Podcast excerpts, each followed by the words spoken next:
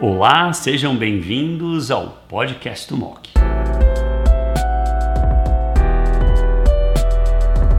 Sejam bem-vindos ao highlight da ESMO 2023. Hoje nós vamos falar de câncer de mama metastático. Estão comigo a doutora Débora Gagliato, colunista clínica da BP, Beneficência Portuguesa de São Paulo e líder da Oncologia Clínica Mamária. Está também comigo o Dr. Carlos Barrios, membro do grupo Oncoclínicas e editor do MOC. Débora vai apresentar os dados. Barrios e eu vamos comentar conjuntamente com ela. Débora e Barrios, Sejam bem-vindos. Muito obrigada, Dr. Buzaide. Então, vamos discutir aí os highlights em câncer de mama metastático apresentados na ESMO de 2023. Vamos começar com o cérebro. Não, essa análise da Sarah Hurwitz, de uh, análise do cérebro Destiny Breast 1, 2 e 3, foi interessante porque no 2 e no 3 haviam 44 pacientes que não receberam tratamento na primeira fase do protocolo antes da emenda protocolar, obrigando que eles tivessem alguma forma em geral radioestereotaxia e doença estável. E o que eu gostei foi da taxa de resposta de 45% com progression free survival de 18,5. Isso bate muito bem com a nossa experiência, bate com dados da Tuxedo, Debra, do Rosette Brain Mats. Nós estamos cheios de estudos dando suporte. Quer dizer, hoje, se eu vejo um paciente HER2 positivo, com o sistema nervoso central envolvido, eu não encaminho direto para a rádio e eu trato com trastuzumab de Ruxin com conforto. Barrios, de acordo ou não? Absolutamente. Eu acho que até agora a gente tinha dados que eram esparsos, estudos de quatro ou cinco pacientes, uma dezena de pacientes, né, que mostravam eficácia. Né?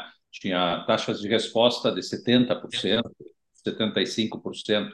Né? Mas esse estudo aqui, com todas as seus caveats e suas limitações de juntar pacientes de diferentes estudos, com diferentes critérios, como a Débora bem mostrou, confirma que esta droga tem uma atividade certamente importante em metástases cerebrais. E eu concordo contigo que eu não teria nenhum problema em começar uma paciente né, com derustecano e aguardar para ver o que, que acontece, deixando a radioterapia para mais para frente. Débora, de acordo? De acordo, né? A atividade ela é realmente muito robusta e a apresentação corrobora todos os estudos que você muito bem mencionou, doutor Guzardi. Acho que é o ADC aí mais potente em sistema nervoso central que a gente já viu até o momento. Né? Uma, uma análise importante que é inevitável, e é por isso que se gerou esse dado, é obviamente com o tucatinib, né, que no HER2 Climb mostrou uma eficácia, mas que não chega a ser, principalmente em termos do, do, da duração do controle da doença, né? Acho que, é... que progression free é a grande diferença. Terapia-alvo não bate anticorpo monoclonal em geral aí. Isso, então, do ponto de vista prático, e a gente já tinha essa suspeita, porque o, eh, no DB01 já tinha um progression free survival cerebral muito prolongado. Né? Agora, isto confirma esses dados, eu estou completamente de acordo. 18,5 de progression free survival naqueles 44 pacientes sem tratamento prévio. Cerebral. Cerebral. Cerebral, cerebral é unheard of. Não, aí vale um ressalte o seguinte: uma pequena análise feita pelo grupo japonês do Destiny Breast 4 com meta cerebral. Eles tinham 24 pacientes que foram incluídos no Destiny Breast 4 que tinham cérebro envolvido. Oito sem tratamento prévio. Então é HER2 low aqui, não HER2 positive. 25% respondeu, 16% resposta completa. Então isso me chamou a atenção. Eu já tive um caso que teve uma fantástica resposta com HER2 low no sistema nervoso central e na época eu não tinha muitos dados para dizer para o paciente, olha, o cérebro eu não sei. Agora foi apresentado na ESMO em pôster uma análise do grupo japonês feita nos 24 pacientes do Destiny Breast 4 que tinham o sistema nervoso central envolvido, com taxa de resposta não tão elevada, não era 45 ao no HER2 positive, mas 25% no HER2 low, com 16% de CR, e um progression free survival da ordem de 10 meses. Então, em HER2-low também talvez dê para discutir individualmente uma tentativa. Now, o Destiny Breast 4 foi atualizado pela Shannon Mode de novo e o hazard se mantém, era 0,64 para overall survival, 0,69, permanece um ganho robusto. Vamos falar de Tropion Breast 01, que é o estudo que compete com Tropics 02. Eu tenho agora um segundo anti-TROP2, um outro anticorpo conjugado à droga e o payload aqui é o de Roxtican. Obviamente é uma briga boa, não é o SN38 do sastuzumab govitecan, dado robusto. Mas a droga tem uma toxicidade que não é tão banal. Você chegou já a usar, você recrutou pacientes no Tropium Breast 1. Essa mucosite 50%. Eu sei que é grau 1 ou 2, mas mucosite sempre incomoda. Você acha que está sobredosando?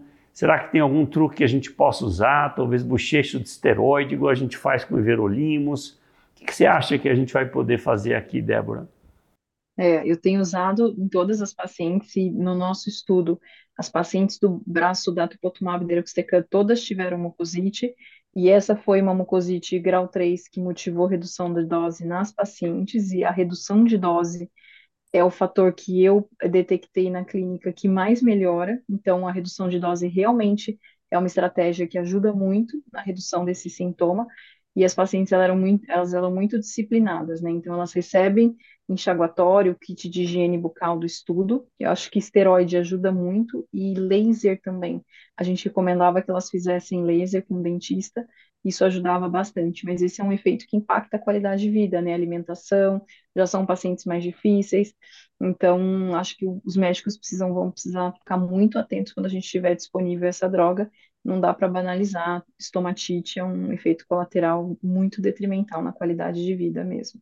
Vamos ver se eles vão fazer um estudo semelhante que foi feito com everolimus de bochecho preventivo com esteroide nós normalmente usamos, quando eu prescrevo everolimus, já sai automaticamente uma receita de betametasona para enxaguar a boca três vezes ao dia nas primeiras seis semanas. Vamos ver se alguém vai fazer um estudo, porque esse é um efeito colateral que não é banal. Ele realmente, 50% está muito alto aqui, essa mucosite. Barrios, você participou, o LACOG participou do Tropion Breast 1? Não, eu não participei, mas certamente esse aspecto que vocês estão levantando é fundamental. A toxicidade desses ADCs é que, primeiro, tem que considerar isso como quimioterapia. Então, não é surpresa né, que aconteça. Segundo, às vezes a gente tem o mesmo payload e uma toxicidade completamente diferente. Olha o, o, D, o, o DB04 e o, e o Tropium-01. Né? É. É, mesmo deruxtecano, e a Débora ressaltou que a toxicidade pode ser diferente. E mesmo quando tu tem o mesmo anticorpo, né, com payloads diferentes, tu tem... Então, assim, ó, nós temos que aprender muito ainda, e a Débora mencionou algo que eu acho que é fundamental para todos nós nesses próximos meses, que é a questão da sequência, do sequenciamento desses agentes. A gente não tem a menor ideia uhum. né, do que, que se faz primeiro, o que, que se faz depois, o que, que beneficia mais os pacientes, se tu tem que interromper, dar alguma outra coisa entre um agente e outro, uh, os mecanismos de resistência. Então, é uma revolução, mas certamente a gente tem que aprender muito em relação ao que, que precisa ser feito para usar esses agentes da melhor maneira possível. Não, o último ponto que você tocou foi no begônia, num dos braços do begônia que é a combinação de datopotamab e de roxticam. Estamos acabando de falar disso no Tropium Breast 1, junto com Durva. Óbvio que é Durva, a droga da AstraZeneca, então é Durva, não é outro, é um anti-PDL1. Mas uma taxa de resposta impressionante de 79%. Não, Barrio, se você fosse dono do mundo hoje, tipo negativo, testar isso na neoadjuvância sem químio e deixar químio para quem não atinge PCR? Como é que a gente vai fazer building blocks? Nós temos hoje, em localmente avançado tipo negativo, Keynote 522, padrão ouro. Como fica agora? Como você inseriria os dados do Begônia? Para quem não teve PCR, vem depois, um dos braços versus Keynote 522, porque 79 de overall response rate. Eu não sei o que vai dar o PCR rate aqui, mas esse número chama a atenção. Ah, sem dúvida nenhuma. Eu, é, é, difícil de tomar essa decisão, porque, obviamente, quem não tem resposta patológica completa não é necessariamente essa população que teve essa taxa de resposta agora. Então, eu não levaria esse raciocínio tão direto, né? Mas certamente um conceito que fica claro, não só por este estudo, mas por outros que estão sendo conduzidos, é que é, a combinação de imunoterapia com ADCs é uma combinação que está aqui para ficar.